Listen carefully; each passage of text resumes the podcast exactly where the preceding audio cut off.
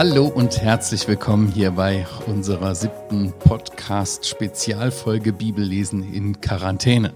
Shutdown Bibel auf. Wir sind Jochen Endres und Christian Kaspari und heißen euch ganz herzlich willkommen hier. Unser Anliegen ist es in dieser Zeit der Krise, die Bibel, Gottes Wort, ja, uns näher zu bringen, dir näher zu bringen und sind irgendwie verrückte Zeiten, in denen wir leben. Schulen und Kitas sind geschlossen, Mehl und Klopapier ausverkauft, Oma und Opa ganz ohne Besuch, aber Jesus Christus ist derselbe, gestern, heute und in Ewigkeit. Und diesem Jesus Christus sind wir auf der Spur im Markus-Evangelium, um zu erkennen, wer er ist. Und wir freuen uns, dass du da mitmachst. Heute geht es weiter im Markus Kapitel 1 ab Vers 32. In letzter Folge mussten wir äh, recht schnell, frühzeitiger beenden. Mit einer geheilten Schwiegermutter, Mit die sofort anfängt zu genau. dienen. Die sofort anfängt zu dienen. Da haben wir gesagt, dass es auch das Ziel ist von Heilung, Wiederherstellung, ähm, nicht zum Selbstzweck, sondern um dem Nächsten zu dienen. Aber ich habe mich noch gefragt, äh, Jochen, was ähm, können wir von der Situation mit äh, der, der Schwiegermutter hier vom Petrus äh, lernen, wie wir auch, wenn man vielleicht mit Corona-Fieber im Bett liegt, ähm, ja, was können wir, was können wir aus der Situation lernen? Was kannst du aus der Situation lernen? Ja, wir wollen es nicht hoffen, aber vielleicht ist jemand tatsächlich erkrankt, bekommt Fieber. Ich finde das so gut zu wissen, dass unser Herr heilen kann, wenn er will. Wir versprechen hier nichts, das können wir nicht. Wir kennen seinen Willen nicht, aber wir wissen, dass er die Autorität, die Macht hat, nicht wahr? Zu heilen. So wie hier bei der Schwiegermutter, die, der wäre sicherlich nicht zu helfen gewesen. Nach Menschengedenken wäre sie sicher an dem Fieber gestorben. Und der Jesus kommt, nimmt sie bei der Hand und heilt sie.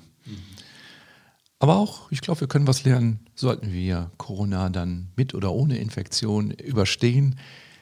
Ja, was machen wir dann? Sagen wir dann, hey, super, Glück gehabt, alles gut? Oder machen wir hier wie die Schwiegermutter, die so sagt, Herr, wie kann ich dir dienen? Was kann ich jetzt tun, jetzt wo ich wieder gesund bin, wo ich wieder Möglichkeiten habe? Also ich finde das schön, dieser Anreiz gleich am Anfang hier im Markus Evangelium. Ähm, mach's dem Herrn sozusagen nach, dem großen Diener, Vorbild, äh, diene auch. Hm. Ich finde aber auch bei diesen beiden Geschichten, die wir da angeschaut haben, wird so deutlich, dass Jesus Herr ist. Dass er Kraft hat und Macht hat. Wie er den Dämonen behandelt und austreibt und diesen Mann befreit und auch wie er diese Schwiegermutter von Petrus wieder herstellt. Ja, und da frage ich mich natürlich schon, wie, wie zeigt sich geistliche Vollmacht heute in unserer Zeit, in unserem Leben? Ich meine, damals, wir haben letztes Mal kurz äh, darüber gesprochen, wie war die Situation im Volk? In der Synagoge war ein unreiner Geist in einem Menschen. Wie war das möglich? War auch ein, ein, eine Offensichtlichkeit des geistlichen Missstandes in diesem Volk. Und hat Gott heute in unserem, in unserem Leben, in meinem Leben, in meinem Herzen Raum zu wirken, dass er sich verherrlicht? Das ist ja auch eine grundsätzliche Frage. Ne? Also hier war es ja ganz wortwörtlich, nicht wahr? Im Haus mhm. des Petrus war der Herr, nicht wahr? Mhm. Und da war Kraft da, oder? Also das ist das, was auch, auch wenn ihr in Quarantäne seid, wenn ihr nicht rausgehen dürft, die Frage ist, ob in unseren Häusern der Herr ist, sozusagen bildlich gesprochen, nicht wahr? Dass wir ja seine Kraft erleben. Und ich glaube, das kann man auch in Corona-Zeiten, oder? Ja. Aber liest du mal ab Vers Ich lese 32? weiter ab Vers 32. Äh, wir sind in Markus 1, 32. Als es aber Abend geworden war und die Sonne unterging, brachten sie alle Leidenden und Besessenen zu ihm und die ganze Stadt war an der Tür versammelt. Hier mal wieder die ganze Stadt. Ja. Äh, und er heilte viele an mancherlei Krankheiten Leidenden und er trieb viele Dämonen aus und ließ die Dämonen nicht reden, weil sie ihn kannten. Und frühmorgens hatten wir auch schon mal. Und frühmorgens, als es noch sehr dunkel war, stand er auf und ging hinaus und ging fort an einen einsamen Ort und betete dort.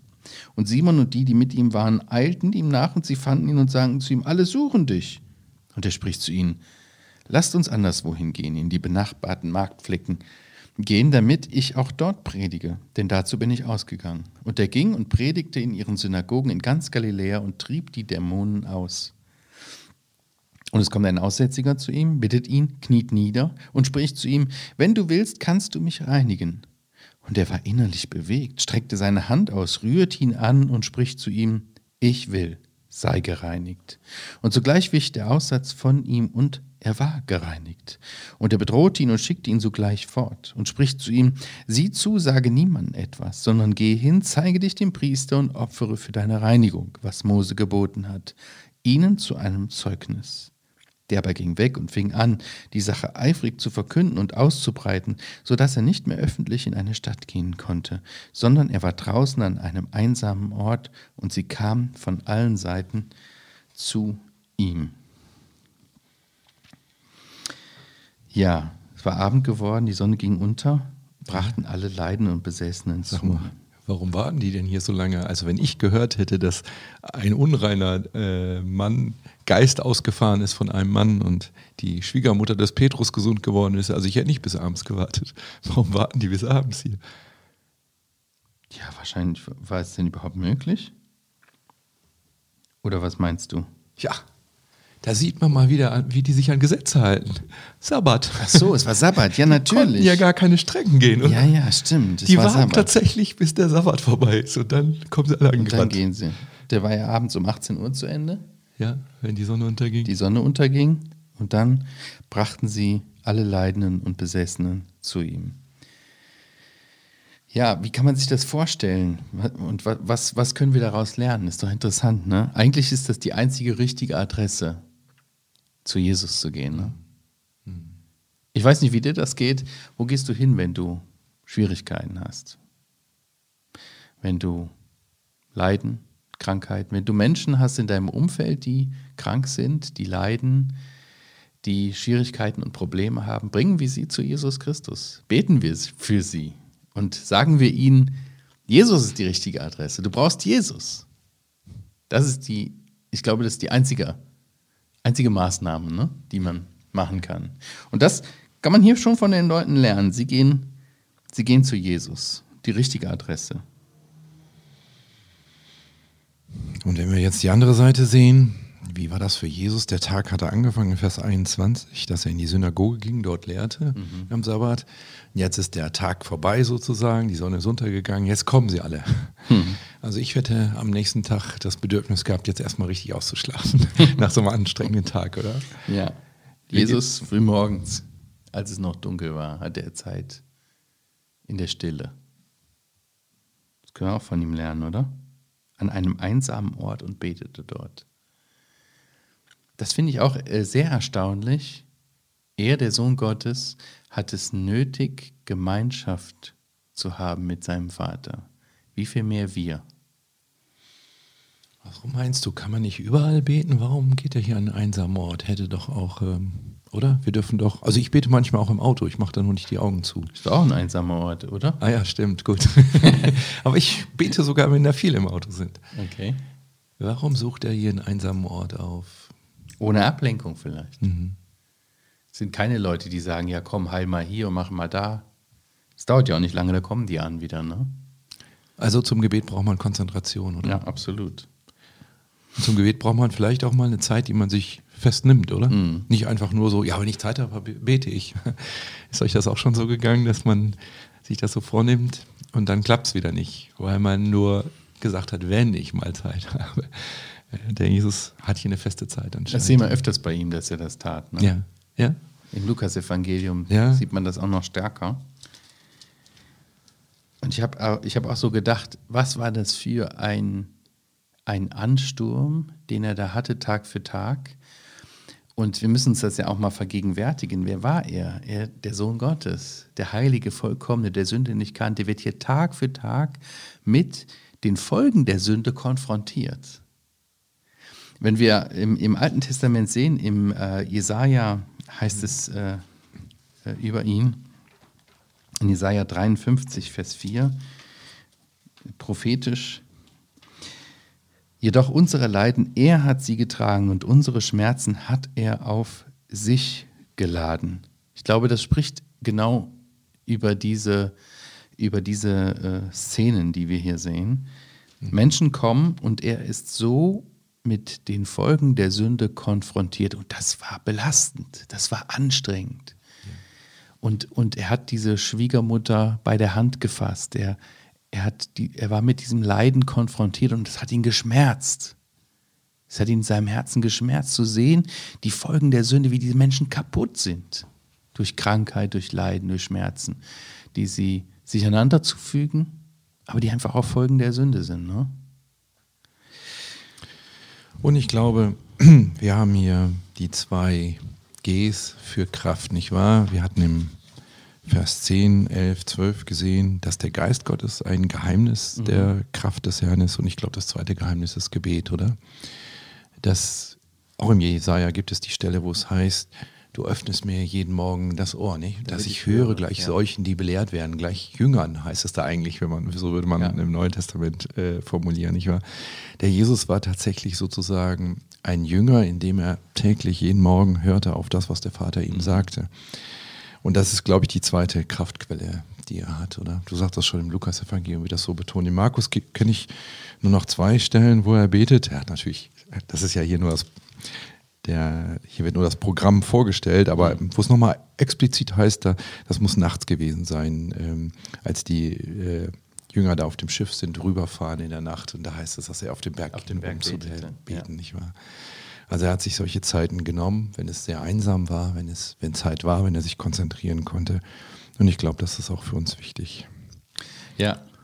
Und auch nur so konnte er am Ende seines wirkend sagen. In Johannes 17 heißt es, glaube ich, dass er, dass er äh, sagt, dass er zum Vater betet, dass ich habe dich verherrlicht auf der Erde, das Werk, das du mir gegeben hast, habe ich vollendet. Er hat wirklich diese Aufgaben, die Gott ihm gegeben hatte, diese Weisung, die hat er vollkommen erfüllt. Und das konnte er nur, weil er an ihm dran war, weil er mit ihm verbunden war, weil Gott, sein Vater, der Auftraggeber war. Und das, ich glaube, wir können, ich weiß nicht, wie dir das geht, Jochen, so, aber wir stehen ja auch in der, in der Gemeinde, im Gemeindedienst, auch in, in der Verantwortung. Ähm, es ist gut zu dienen.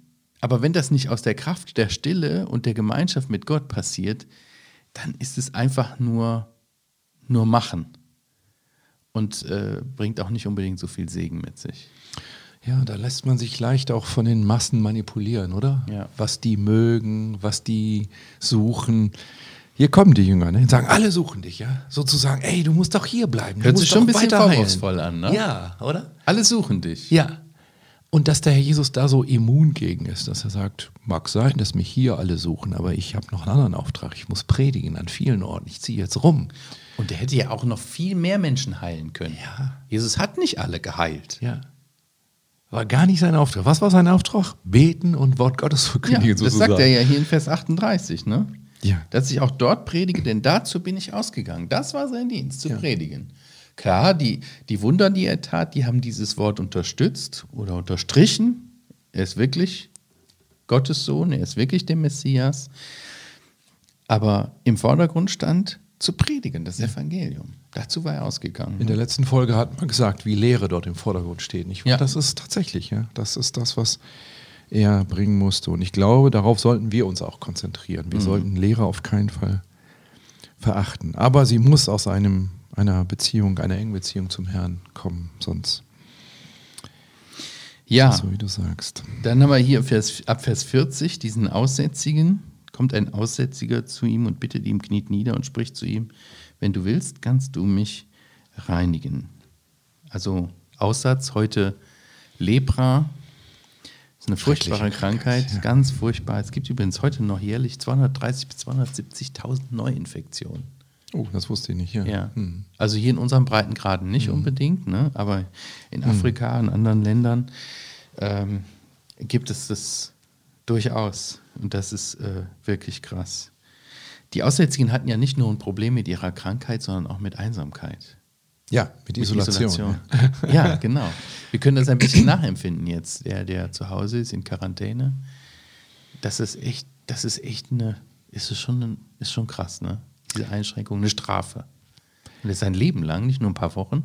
Aber, aber es war ja nötig, ne? Ja, klar war das nötig. Also, keine Frage. Genauso wie wir heute sagen, Mensch, das ist blöd, aber irgendwie Und ich finde, das ist so ein Bild für die Sünde, oder? Also dieser, wie im Alten Testament der Aussatz beschrieben wird, so eine Hauterkrankung, man sieht da so ein bisschen, kommt aber von innen irgendwie, ist also jetzt nicht Ja. nur Haut, sagt die Bibel dann auch. Und dann breitet sich das immer weiter aus. Und dann, wenn andere Kontakt haben, dann kriegen die das auch. Und dann heißt es in 3. Mose 13 oder so, zum Schluss kannst du die Sachen, die derjenige anhatte und so, alles nur verbrennen. Also das ist alles irgendwie, wir würden heute sagen, infiziert, nicht wahr? Ja. Und irgendwie ist es doch auch so mit der Sünde. Also wir reden, wir reden schlecht, wir sagen zu einem was, der ist dann sauer und sagt das wieder am anderen und so weiter. Entschuldigung, das setzt sich fort, nicht wahr? Das ist ganz furchtbar, dass Sünde tatsächlich so einen Ansteckungscharakter hat, nicht wahr? Ähm, Hochinfektiös. ja, eig- eigentlich müsste man sagen, bleib von mir fern, Christian, ich bin ein Okay. Sünder. ja, eigentlich ist es doch so, oder? Ja, wir sitzen ja eigentlich schon im gebührenden Abstand. ja, Sünde, hoch ansteckend. Ja. Hoch ansteckend. Aber ich habe mich gefragt, wie mag das Leben eines solchen Menschen ausgesehen haben? Also, was hatte er noch für eine Hoffnung? Was hatte er für eine Lebenserwartung? Was meint ihr? Wie so ein Mensch, ja, sein Leben überhaupt noch lebte? Also, eigentlich hat man ja keine Lebenserwartung mehr. Du bist ja in der Einsamkeit, in der Isolation. Du weißt, ich werde daran sterben, früher oder später. Das ist eigentlich keine Hoffnung. Das ist ein Leben ohne Hoffnung. So kann man es sicherlich sagen. Keine Hoffnung auf die Zukunft. Josephus soll an irgendeiner Stelle gesagt haben, aussätzig zu sein ist wie eine Leiche zu sein. Das ist Ja, wirklich lebendige Leiche. lebendige Leiche. Ja. Ja. Und wenn ihr wissen wollt, wie die gelebt haben, steht hier. Mhm. In Vers 45, die waren draußen an einsamen Orten. Ach nee, das steht ja hier gar nicht von Aussätzigen, das steht ja von dem Herrn. Interessant, oder? Wenn wir die Aussätzigen beschreiben würden, würden wir sagen, die sind draußen, die sind an den, Aussä an den einsamen Orten, müssen sie sein. Und am Ende unseres Kapitels ist der Herr an dem einsamen Ort, nicht wahr? Er geht raus, so als ob er aussätzig wäre. Und irgendwie ist es ja auch so, oder? Er hat unseren Aussatz, unsere Sünde auf sich genommen, ja. Also irgendwie ist das hier ein schönes Bild. Der Aussätzige wird geheilt und er kann jetzt wieder unter Menschen gehen. Er muss nicht draußen sein. Und der Jesus, als sich das alles ausbreitet, geht raus und will nicht unter Menschen sein und isoliert sich, damit er für die nächste Aufgabe bereit ist. Wie ging die Heilung hier von sich bei diesem Aussätzigen? Wie wird das beschrieben? Der achtet ja überhaupt nicht die Norm, ne? Der rennt auf Jesus zu, bittet um Heilung. Tja, vielleicht hält er doch noch zwei Meter vorher Abstand. Ja. Aber der Jesus rührt ihn an. Der hält den Abstand nicht ein. Der hält den ihn an. Abstand, den Mindestabstand hält er nicht ein. Nee. Er streckt seine Hand aus und rührt ihn an und spricht zu ihm: Ich will, sei gereinigt. Und auch wieder und sogleich. Wie ich der Aussatz von ihm, ne? Aber interessant, ne? warum bittet er um Reinigung und nicht um Heilung? Ja, das erinnert uns doch an die Geschichte von dem Dämonenbesessenen. Er wurde doch auch Unreiner genannt, nicht wahr? Markus macht hier so deutlich, wie Heilung, Sünde, Unreinheit, wie das alles eine Gemengelage ist, wie das alles zusammengehört, oder? Irgendwie, ja, der wusste auch, dass das ist eine Krankheit, aber eigentlich ist es eine Verunreinigung. Ähm, also irgendwie ist diese Bildersprache hier den Leuten ganz bewusst Sünde, Krankheit, Unreinheit, das hat alles zusammen, hängt alles zusammen. Das ist alles Machtbereich Satans und jetzt tritt hier der Sohn Gottes hinein. Ja, aber das war nicht, nicht irgendwie was Mystisches, sondern es war natürlich schon im Judentum ganz klar. Es gab ja auch ganz spezielle Regeln und Riten, wie man mit solchen Leuten umgehen sollte, vom Gesetz her, dass sie äh, eben halt äh, aus, als aussätzlich erkannt wurden, deklariert wurden und dann Ja. auch äh, äh, entsprechend in, in die Quarantäne geschickt wurden, Ja. sind. Und da musste irgendwann der Priester gucken, ob alles besser geworden ist. ne? Genau, genau. Die waren, die wussten ja, dass sie kultisch unrein Ja, waren, ja. in dem Sinne. Genau. Ne? Die waren nicht nur einfach krank, sondern sie waren wirklich unrein.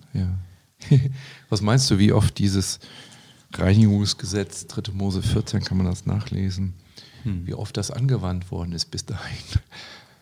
Also wie oft ist ein Aussätziger zu den Priestern gekommen und hat gesagt, ich bin übrigens rein Ja, geworden, guckst du mal nach? Überhaupt keiner.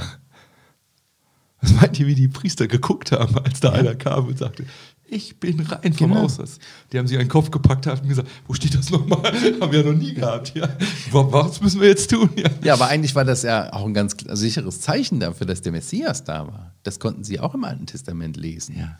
Das, wenn, wenn Lahme gehen, wenn Blinde sehen, wenn Aussätzige geheilt, das ist ein Zeichen, der Messias ist da. Ja. Ein, ein super klarer Hinweis darauf. Ja. Und das war auch, denke ich, der Grund, warum Jesus sie, ihn hier zu den Priestern schickt. Ja. Ihn zum Zeugnis, nicht Ihn Damit zum sie Zeugnis. Selber sehen können und sagen, boah, Genau. gibt's doch nicht. Ja, das war der Grund. Ja. Bei der Schwiegermutter Mhm. haben wir gesehen, dass die, als sie geheilt wurde, ihm sofort dient. Ja, Der Aussätzige ist ja jetzt hier nicht ganz so nee, gehorsam, oder? nee. Er ist nicht gehorsam und er macht den Dienst dann auch schwer von Jesus, dass er nicht mehr öffentlich dienen konnte. Ja, weil sich das so ausbreitete, wieder eine Ausbreitung, es breitete sich so aus, dass es überhaupt gar nicht mehr möglich war, in der Öffentlichkeit irgendwie zu dienen. Es war einfach ein Riesenauflauf. Ja. Aber war das jetzt richtig oder falsch? Ist es richtig, dem Herrn zu gehorchen oder nicht? Eigentlich schon, ne? Eindeutig, oder? Es ist immer Übrigens, besser, ihm zu gehorchen, weil er weiß, was Sache ist. Wir werden das immer wieder im Markus-Evangelium sehen, dass der Jesus das sagt und dass ihm nicht gehorcht wird. Das einzige Mal, wo es umgekehrt ist, wo sie was sagen sollen und sie nicht sagen, ist ganz am Ende vom Markus-Evangelium. Das ist so ironisch. Markus 16, Vers 8 wird den Frauen gesagt, also bis Vers 8. Sie sollen jetzt von, dem, von der Auferstehung des Messias reden. Und da heißt es, und sie schwiegen aus Furcht. also das ist wirklich ein typisches Bild für uns Menschen. Uns wird gesagt, wir sollen jetzt still sein und der Herr hat seine Gründe dafür. Können wir gleich vielleicht noch drüber sprechen. Aber was tun wir? Wir gehorchen nicht. Und dann kommt, aber jetzt dürft ihr reden. Und was tun wir? Wir gehorchen nicht, wir reden nicht. Ja, ja hoffentlich sind wir anders. Ja, genau. Vielleicht äh, was zum Nachdenken noch für dich.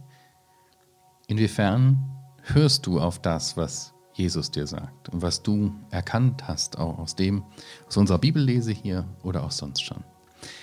Ja, vielen Dank wieder fürs Mitmachen. Hat uns gefreut. Wir sind wieder am Ende dieses Abschnitts angekommen. Nächstes Mal geht es weiter in Kapitel 2 ab Vers 1. Wir freuen uns und sagen Tschüss bis dahin. Tschüss.